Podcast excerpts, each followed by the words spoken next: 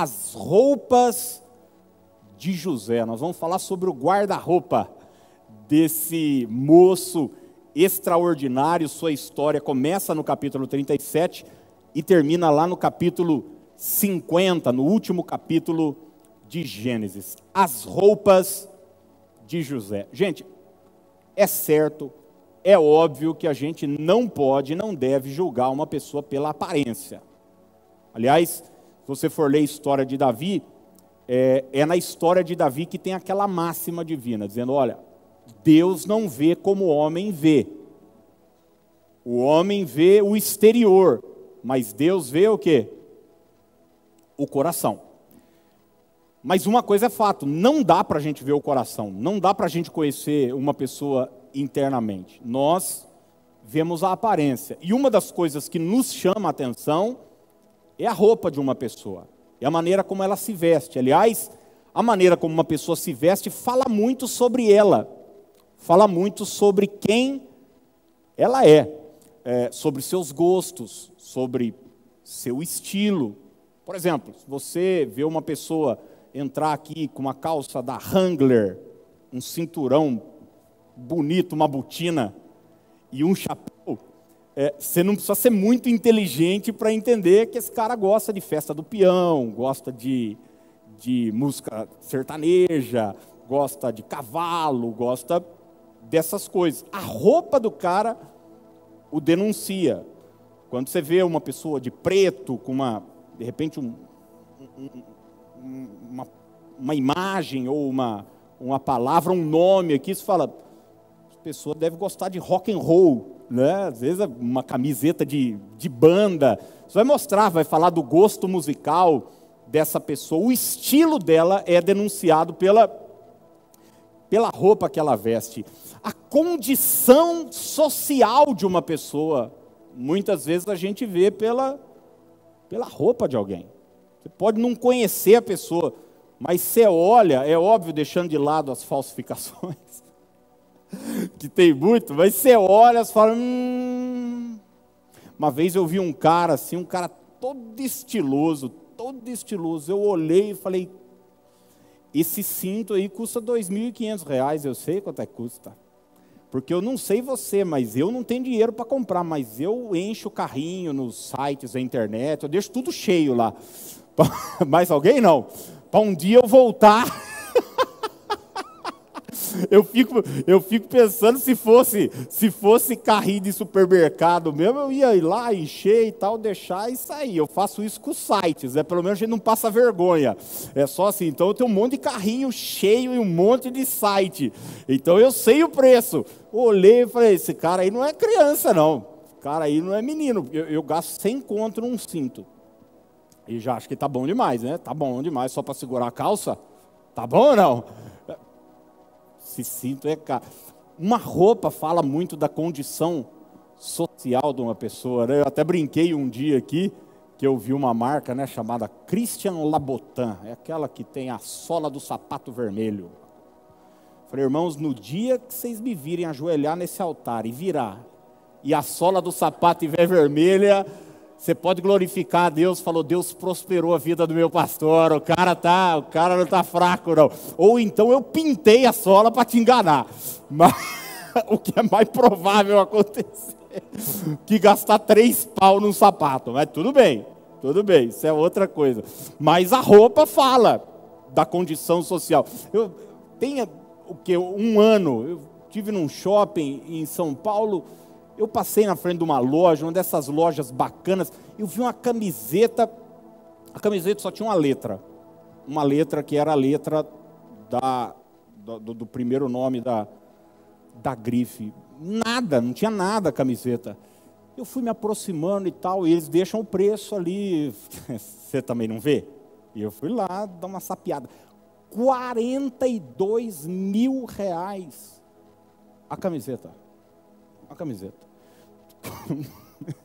Quer dizer, além de ser rico, você tem que ser doido para comprar um negócio desse. Mas a roupa, a veste, fala muito. Uma roupa fala muito sobre o destino de uma pessoa também. Para onde ela vai. Você vê uma pessoa, por exemplo, com uma roupa X, fala, bom, está indo no clube, está indo para a praia, está indo esquiar, está indo, tá indo pescar, está indo. Tem aquela, aquela é, é, conversa antiga, né? Você fala, isso é roupa de missa, né? Isso é roupa de, roupa de ir na igreja, uma roupa mais tal. Fala sobre o destino de alguém, sobre para onde essa pessoa está indo. Uma, uma noiva vestida, um padrinho vestido, um noivo vestido, uma daminha, você olha e fala, bom, está indo para um evento especial. Mas tem uma coisa interessante: a roupa fala também da fase, do momento em que a pessoa está vivendo, da idade dela. Eu, tempos atrás, meus filhos queriam vir para o culto de chinelo. E, e, a Dani falou: ah, não, coloca um tênis, coloca não sei o que e tal. Meus meninos têm, um tem 10 e o outro tem tem 12. Falei, Dani, pelo amor de Deus, deixa. Deixa, deixa. E eu, se eu pudesse, eu ia. Criança tem algumas licenças, algumas licenças para se vestir. É, eu não vou aparecer aqui vestido como um, como um adolescente, nem como um senhor de 80 anos, mas como um senhor de 38. Porque essa é a minha idade, essa é a fase. A roupa fala do momento que você está vivendo. E eu estou dando essa introdução toda só para dizer que na vida de José, cada vez que a Bíblia cita a sua roupa, a sua veste, a Bíblia está trazendo à tona um momento da sua, da sua vida, uma fase da sua vida, um ciclo, um período. E você bem sabe que a nossa vida, ela é cíclica, ela é feita de etapas, de momentos, de períodos, e nós vamos olhar aqui, agora de manhã, três momentos, é, três versículos onde é, o autor de Gênesis, que é Moisés, relata algo sobre a vida, sobre a roupa de José, e à noite nós vamos falar outros três, tá bom? O primeiro versículo é o verso 3 do capítulo 37. Gênesis 37, verso 3, eu vou ler na, na nova versão internacional. Esse versículo diz assim: Ora, Israel, que é Jacó, tá bom? Israel gostava mais de José do que de qualquer outro filho, porque ele havia nascido em sua velhice. Por isso, mandou fazer para ele uma túnica longa. Por isso, mandou fazer para ele uma túnica longa. Que é a primeira vez em que a Bíblia vai relatar alguma coisa sobre a roupa, sobre o traje de, de José. E você vai ver que até o final da sua história, isso vai ser uma tônica na sua vida. E a primeira lição é a lição da escolha. Vamos repetir isso juntos? Diga escolha. A primeira lição que nós devemos aprender hoje de manhã é essa: você foi escolhido por Deus. Você pode repetir essa verdade? Diga: Eu fui escolhido por Deus. Então, Jacó tinha uma predileção por José. Era filho da sua velhice. E se isso não bastasse, era filho da mulher que ele amava. Jacó tinha quatro mulheres. José era o preferido do pai, foi eleito pelo pai, e nós fomos eleitos pelo nosso Pai do céu. O Senhor nos escolheu, e essa é a primeira verdade que nós devemos é, trazer para o nosso coração. E, gente, saber disso, e não só saber, mas crer nisso, confiar nisso, vai nos imunizar de todas as possíveis dificuldades que a gente porventura vai enfrentar na vida, e você vai saber que José vai enfrentar muitas dificuldades na vida. Quando a gente sabe que é escolhido por Deus, eleito por Deus, a gente se torna imune à rejeição dos outros.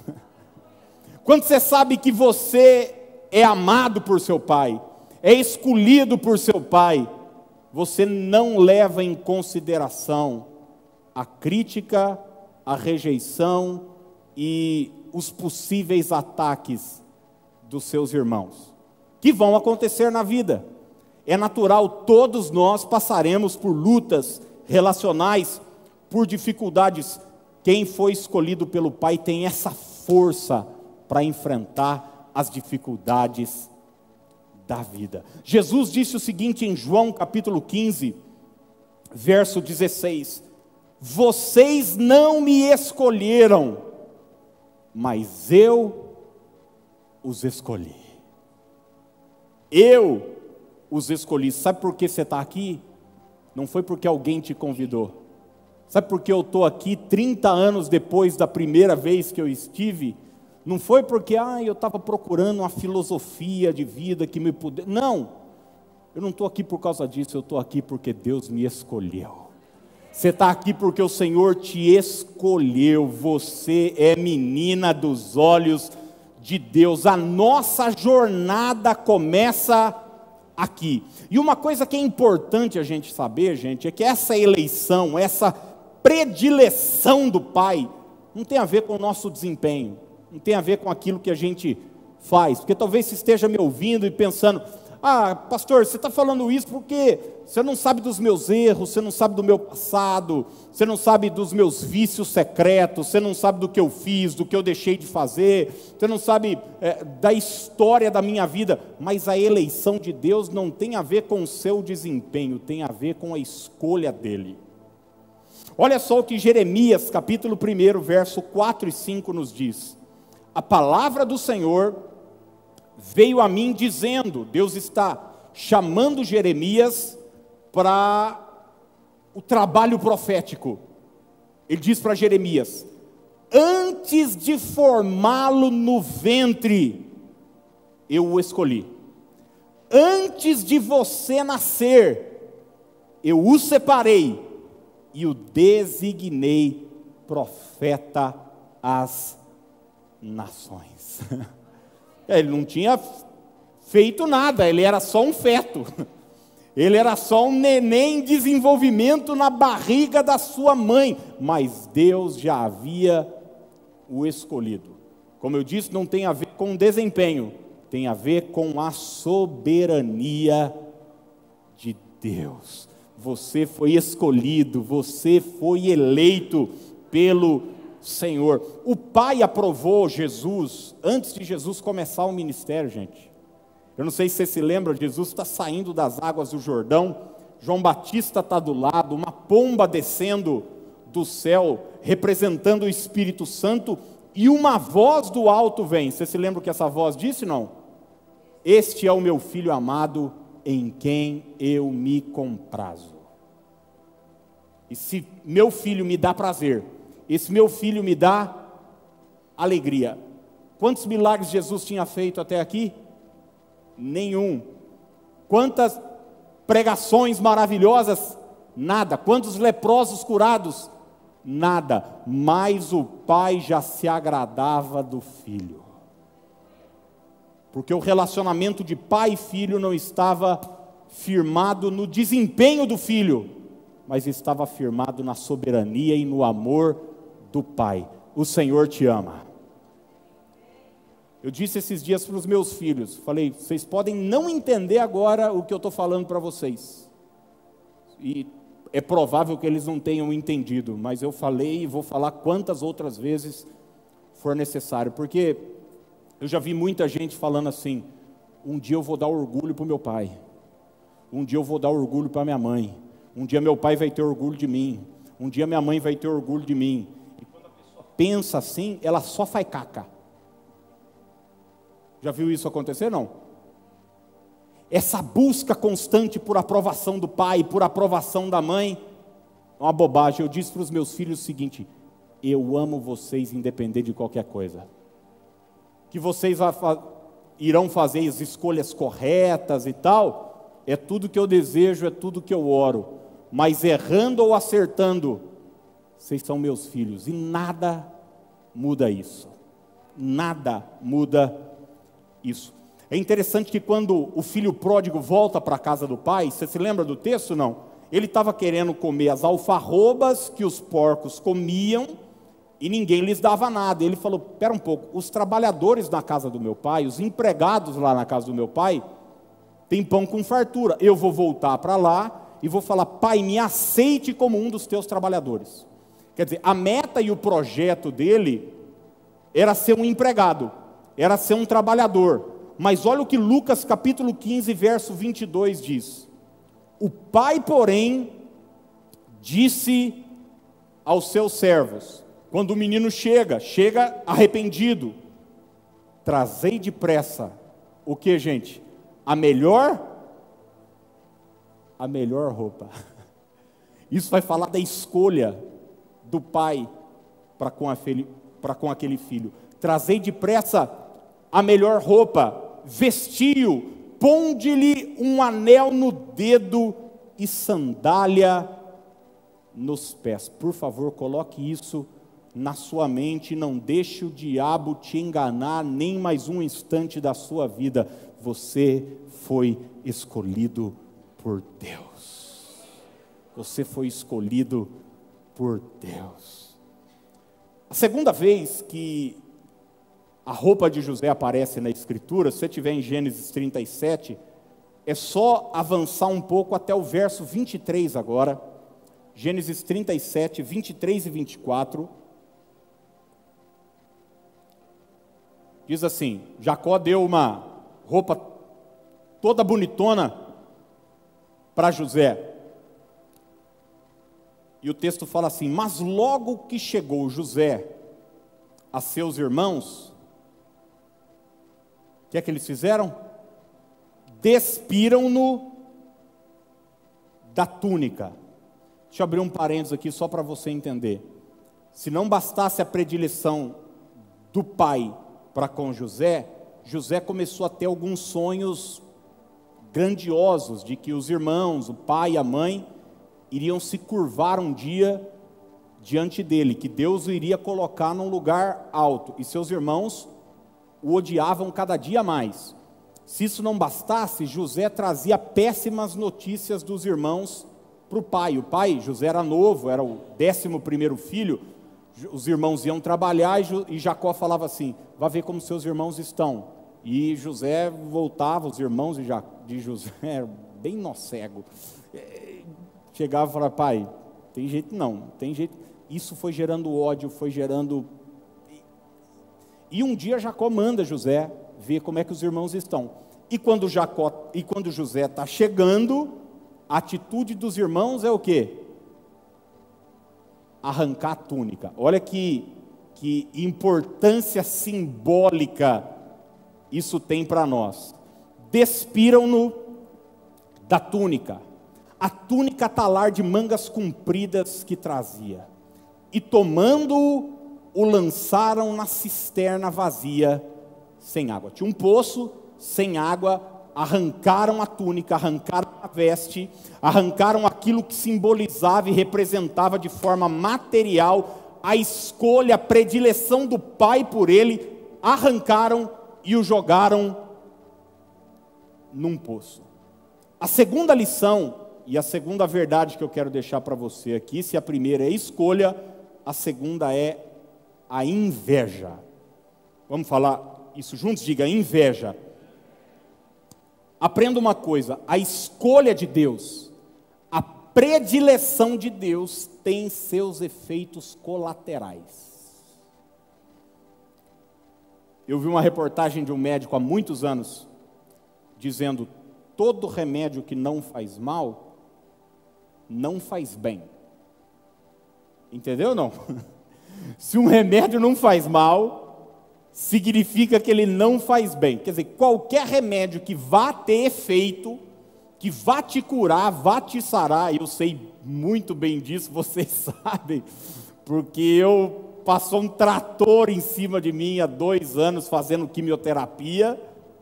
Curou, curou. Restaurou, restaurou. Não tem mais nada, não tem mais nada.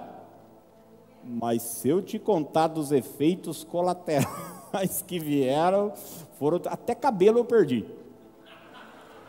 Quem me conhece aqui sabe que eu era praticamente um Sansão, ah, só que não, né?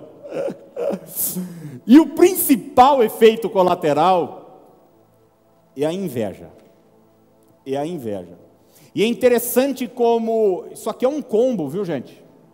Não dá para gente você chegar no McDonald's, ah, eu quero número um, mas a batatinha não dá para trocar por, não dá. É, vai ter que comer a batata. Se não quiser, joga fora. É, é o combo. Você, você compra o pacote. O pai te escolhe, você recebe as vestes, é veste bonita, colorida, uma túnica linda, você se alegra, diz: O pai me ama. Mas tem alguns irmãos que me odeiam. E se não bastassem me odiar, vão fazer de tudo para me prejudicar. Foi assim com José, escolhido pelo pai e rejeitado pelos irmãos.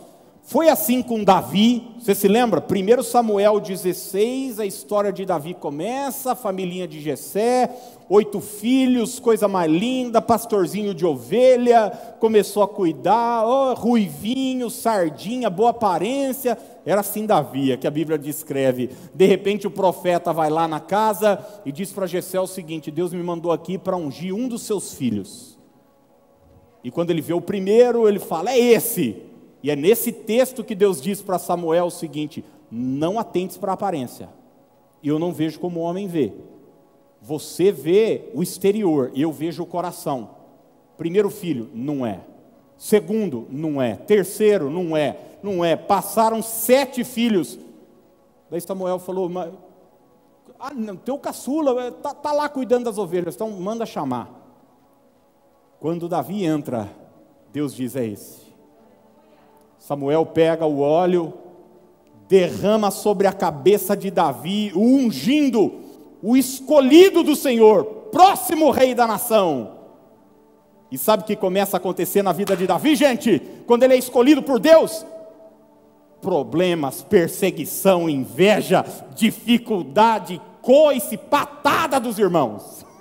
Você achou que ia acontecer o quê? Ele ia correndo para o palácio, assumir, falando: sai daí, que esse lugar é meu. Não começou um tempo de perseguição, de prova, de inveja. Depois, seus irmãos, foi o próprio rei que sentiu inveja dele.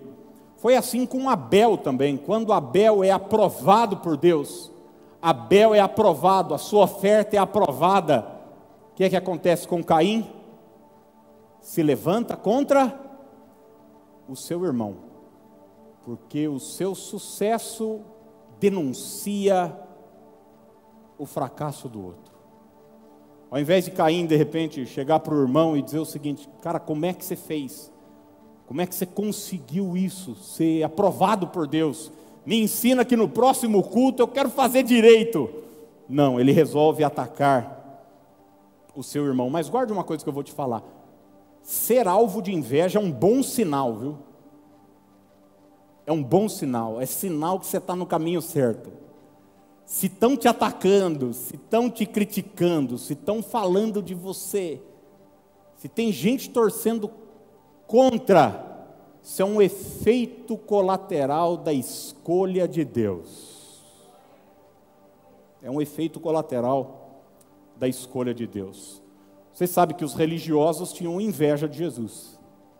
Jesus pregava como quem tem autoridade, muito diferente dos religiosos da época. E Jesus é crucificado. E olha o que João 19, 23 nos diz. É o texto que fala sobre o ambiente, o cenário da crucificação. Tendo crucificado Jesus, os soldados tomaram as roupas dele. Mais uma vez a roupa é atacada. as roupas dele e as dividiram em quatro partes, uma para cada um deles, restando a túnica. Esta, porém, era sem costura, tecida numa única peça de alto a baixo. Sabe, uma das minhas maiores bobagens no começo do ministério foi de pensar que por eu estar com uma boa intenção. Eu entendi em dado momento da minha vida que Deus tinha me escolhido, me eleito para fazer o que eu estou fazendo até hoje, já há mais de 20 anos, né, desde que comecei a ministrar e tal. Eu achei que por eu ter uma boa motivação e Deus ter me escolhido, as pessoas todas iam compreender e iam me apoiar por causa disso, mas foi um engano. Foi um engano. Logo que as coisas começaram a acontecer, os ataques também começaram. Então, isso faz parte. Isso faz parte do pacote, isso faz parte da jornada, é um ciclo. Deus está te preparando para algo maior. Você pode repetir isso comigo? Diga: Deus está me preparando para algo maior. Então, olha, guarde isso. Não tente conquistar quem te rejeita. Não gaste tempo rebatendo quem te ataca. Faça o que Deus te pediu para fazer. E siga o seu caminho. E siga o seu caminho. Você foi escolhido por Deus, você foi eleito por Deus. E o último texto que eu quero deixar sobre esse tópico, para a gente entrar no terceiro e último, é o texto que fala sobre a morte de Estevão. Foi o primeiro mártir da história da igreja, e Estevão estava pregando, ele era diácono e pregava com intrepidez, e os religiosos estavam furiosos com a pregação de Estevão. E olha o que acontece aqui, Atos 7, 57 e 58.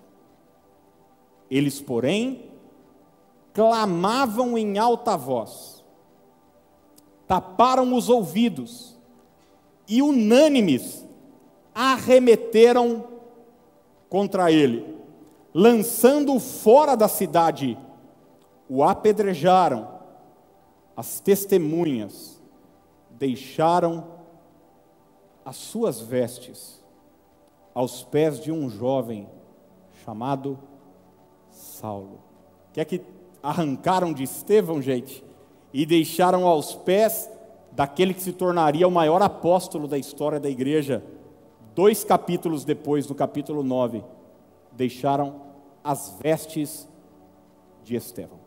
Os ataques fazem parte, a inveja faz parte, a crítica faz parte, mas isso não mudou em nada a escolha e o amor do Pai. A gente precisa saber diferenciar isso, gente. Eu já ouvi muita gente falar, ah, eu não vou mais na igreja porque os cristãos, não sei o que lá. Deixa eu falar, quando Judas fez o que fez, Pedro não se desviou, não. Isso faz parte. Gente boa, gente ruim, tem em todo lugar. Jesus contou a parábola do joio e do trigo para quê?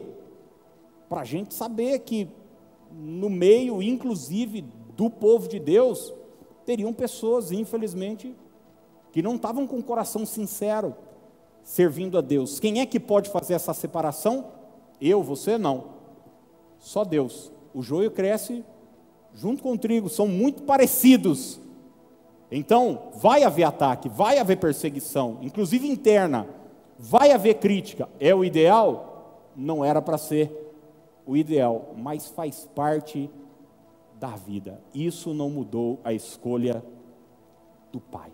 Nada mudou a escolha do Pai. E deixa eu dizer uma coisa para você: o seu negócio não é com ninguém, o seu negócio é com o Pai. Quem te chamou foi o Pai. Quem te escolheu foi o Pai. Quem tem projetos para você é o Pai. Então siga o seu caminho confiando no Pai. Terceiro e último, última, último momento aqui, né? Como eu disse à noite, a gente vai falar mais três. Está em Gênesis 39. José é atacado por, por seus irmãos que arrancam a sua. Perdão, Jacó escolhe o filho predileto e lhe dá a túnica. Segundo momento, José é atacado por, por seus irmãos que arrancam dele essa mesma túnica e o vendem como escravo. A caravana que está passando leva José para o Egito e ele começa a trabalhar na casa de um homem chamado Potifar. Ele é um militar, ele é um general, ele é um comandante, ele, ele é o responsável pela guarda de Faraó, é o ministro da guerra do Egito a maior potência da, da época.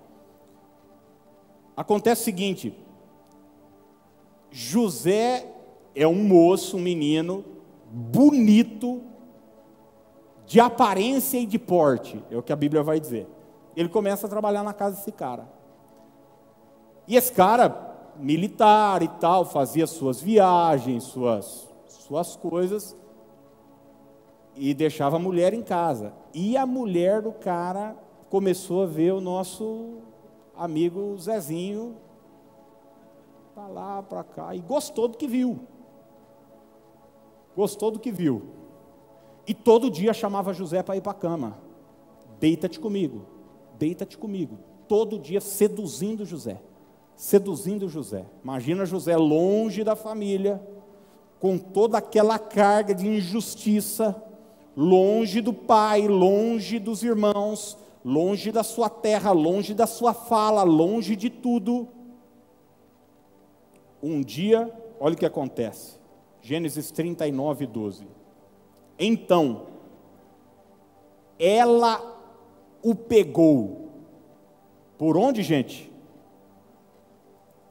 Pelas vestes. E lhe disse: Deita-te comigo.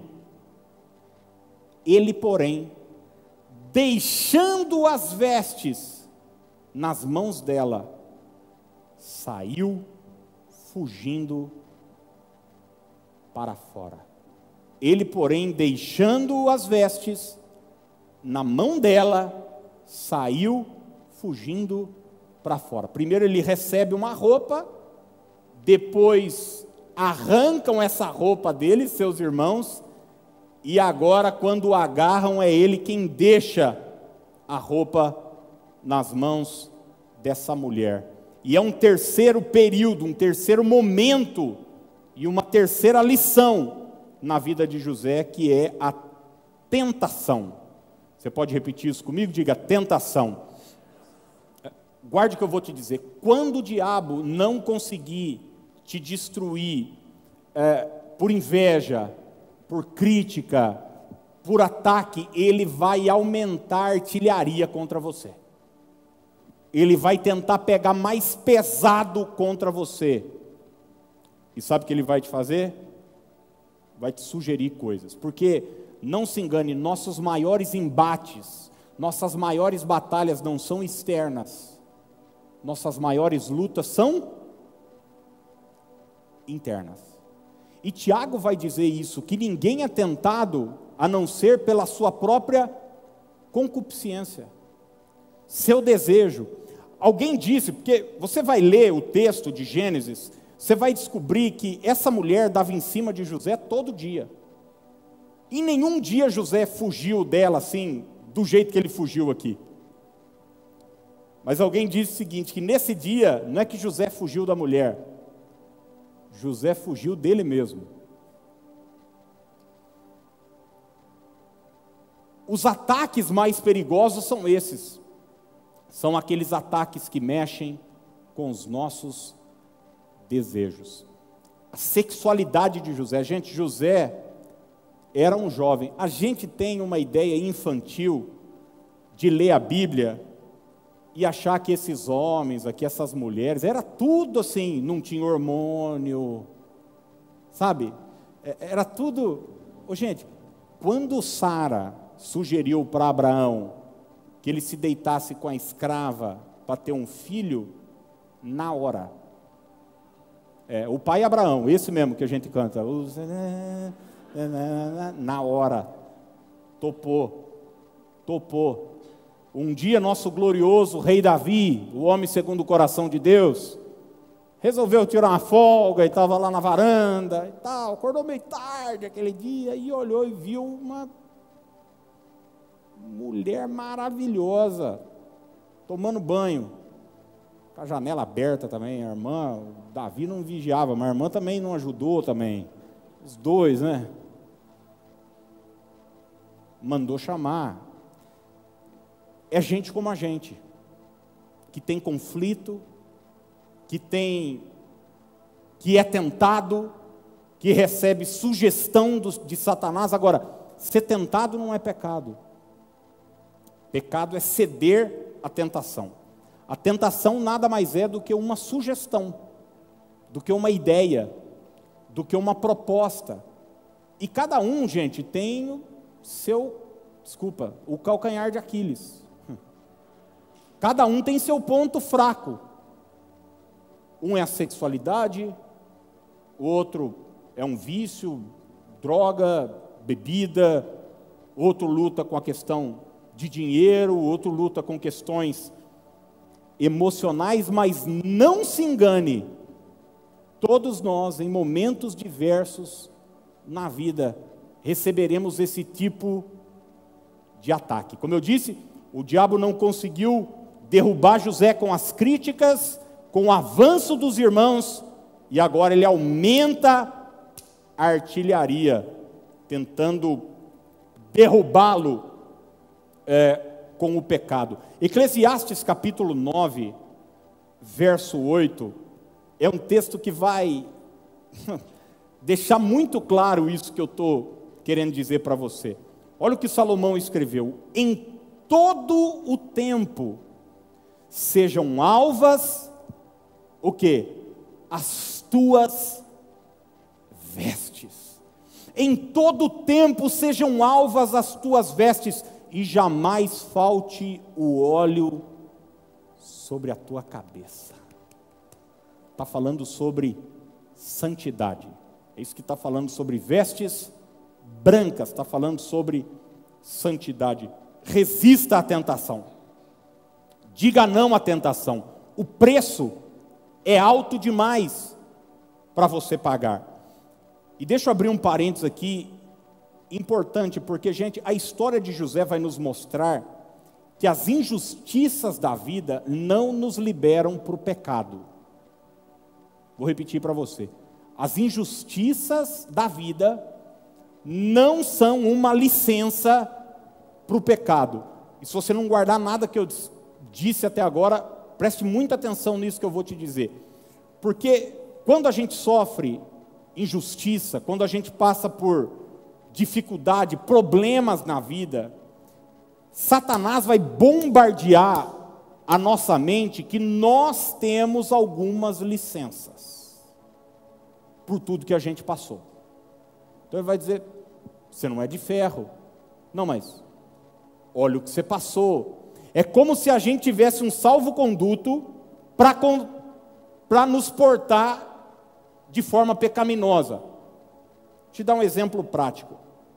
É muito comum, e eu estou na igreja desde sempre, você vê uma pessoa que foi, por exemplo, traída num relacionamento. O esposo foi de repente deixado, ou a esposa foi deixada, arrumou alguém e foi embora. E daí o cara fica sozinho, ou a moça fica fica sozinha. Uma das coisas mais comuns que eu tenho visto, não é que eu vi uma, duas, três vezes, eu vi dezenas de vezes é esse que foi traído ou essa que foi traída sair e ir para a cama com o primeiro que aparecer nos próximos anos. É como se ele tivesse uma liberação. É como se o diabo falasse o seguinte: não, passar por tudo que você passou. Então daí a pessoa vai, vai. Cada semana, cada semana tá com um, tá com um, tá com um, se sujando, se sujando numa vida numa vida imoral. Você merece, olha para a sua história. É, você vai ver gente injustiçada. Por exemplo, ela acha que ela tem o direito de beber de forma descontrolada. É muito comum. Você, não, não tem essa, eu vou afogar minhas mágoas. E a pessoa afoga as mágoas como? Orando, jejuando, lendo bastante a Bíblia, visitando órfãos e viúvas, levando fralda no lar dos velhinhos. Como é que a pessoa afoga as mágoas? Na mesa de um bar, se entupindo de droga, de cocaína, de maconha, de crack, de bebida, porque ela acha que ela tem esse esse direito, esse salvo-conduto. Filhos rejeitados, ou que se sentem rejeitados, que a rejeição é uma questão de percepção, se sentem liberados também, muito comum. Vai ver, conversar com uma pessoa usuária de, de cocaína, maconha, crack, ela vai falar, nossa. Normalmente isso é, é para acabar a conversa. Você não sabe tudo que eu passei. Então, é essa história. Aquilo que eu passei me libera para ser um usuário de crack, de cocaína, para ir para a cama com qualquer um ou qualquer uma. Me libera para eu fazer o que eu bem entender. A história de José nos mostra isso. Imagina o que José carregava dentro dele, gente. Meus irmãos me odeiam, eu fui privado do relacionamento com meu pai, fui dado como morto, fui vendido para uma outra nação, eu sou empregado aqui nesse lugar. Está é, tudo aqui, ó, tudo dentro dele. Que tensão, hein?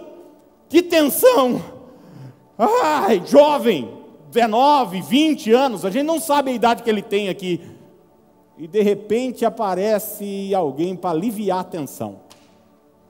Faz tempo que ele não é valorizado por ninguém.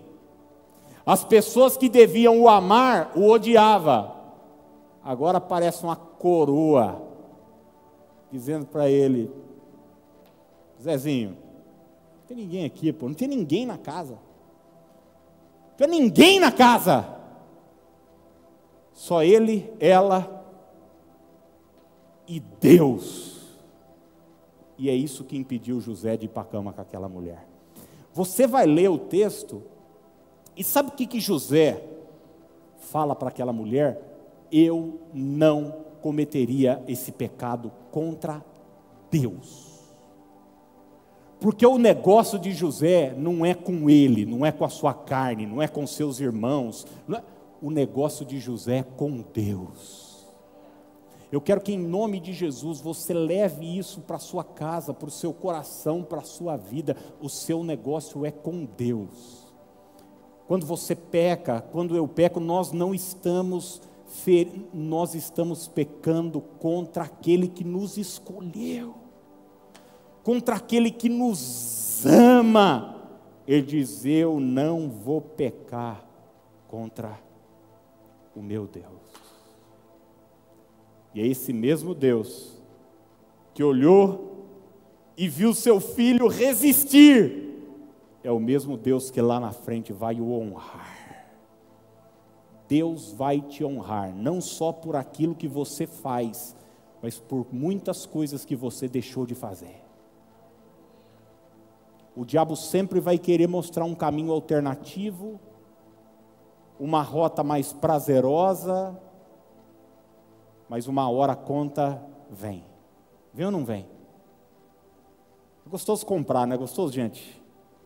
É gostoso ou não? Pegar uma sacola? Hã? Não dá uma. A turma fala muito hoje de empoderamento. Não tem empoderamento maior do que esse. Você sai assim com peito estufado. Qual que o senhor vai levar? Todas. Que sapato que a, que a senhora quer? Esses cinco aqui e as duas bolsas também. Olha, não vi nenhuma irmã glorificar aí, era para você estar sapateando, se eu conheço bem as senhoras. Aí sai com a sacola, hã? mas a fatura chega. Ou não chega? Ou o dono da loja fala: Gostei daquela moça. Gostei. Hum. Apocalipse 3, e eu encerro com esse texto. 17 e 18. Jesus está falando com a igreja de Laodiceia.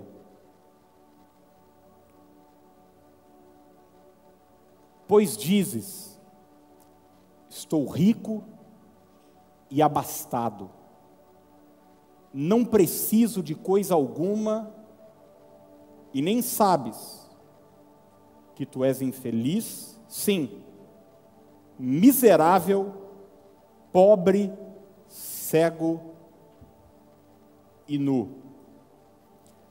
Aconselho-te que de mim compres ouro refinado pelo fogo, para te enriqueceres, vestiduras brancas para te vestires, a fim de que não seja manifesta a vergonha da tua nudez, e colírio para ungires os olhos, a fim de que vejas. Repita essa expressão comigo, diga: vestiduras brancas para te vestires.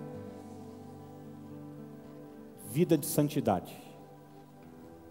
Vida de quem diz não ao pecado, não às propostas de Satanás. Sabe, às vezes, muitas vezes isso vai trazer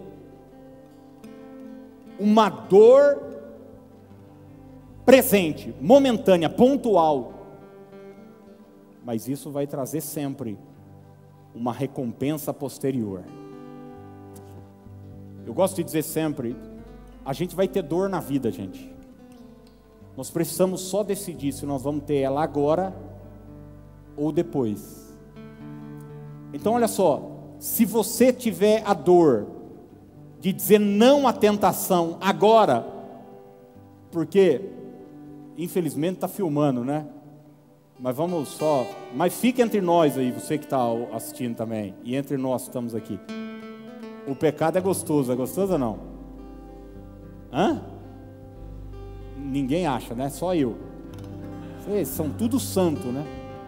Tudo é Enoque, vai sair todo mundo aqui, ó, arrebatado. Pecado é gostoso, né? Aquela sensação de prazer. Dizer não para o pecado dói, não dói? Dói na alma, dói no corpo. Você já viu um, um viciado tendo abstinência? Dói, dói. É uma dor imediata. Mas e a recompensa que vem depois? De liberdade de consciência tranquila, de botar a cabeça no travesseiro, de poder olhar o outro no olho. Mas você pode resolver ter a dor depois. E daí sabe o que você vai fazer? Você tem o prazer imediato. Então, o prazer imediato só vai retardar a dor. Mas se você tiver a dor da renúncia agora, de dizer não para o pecado, como José teve, se prepare para experimentar a honra de Deus que virá sobre a sua vida.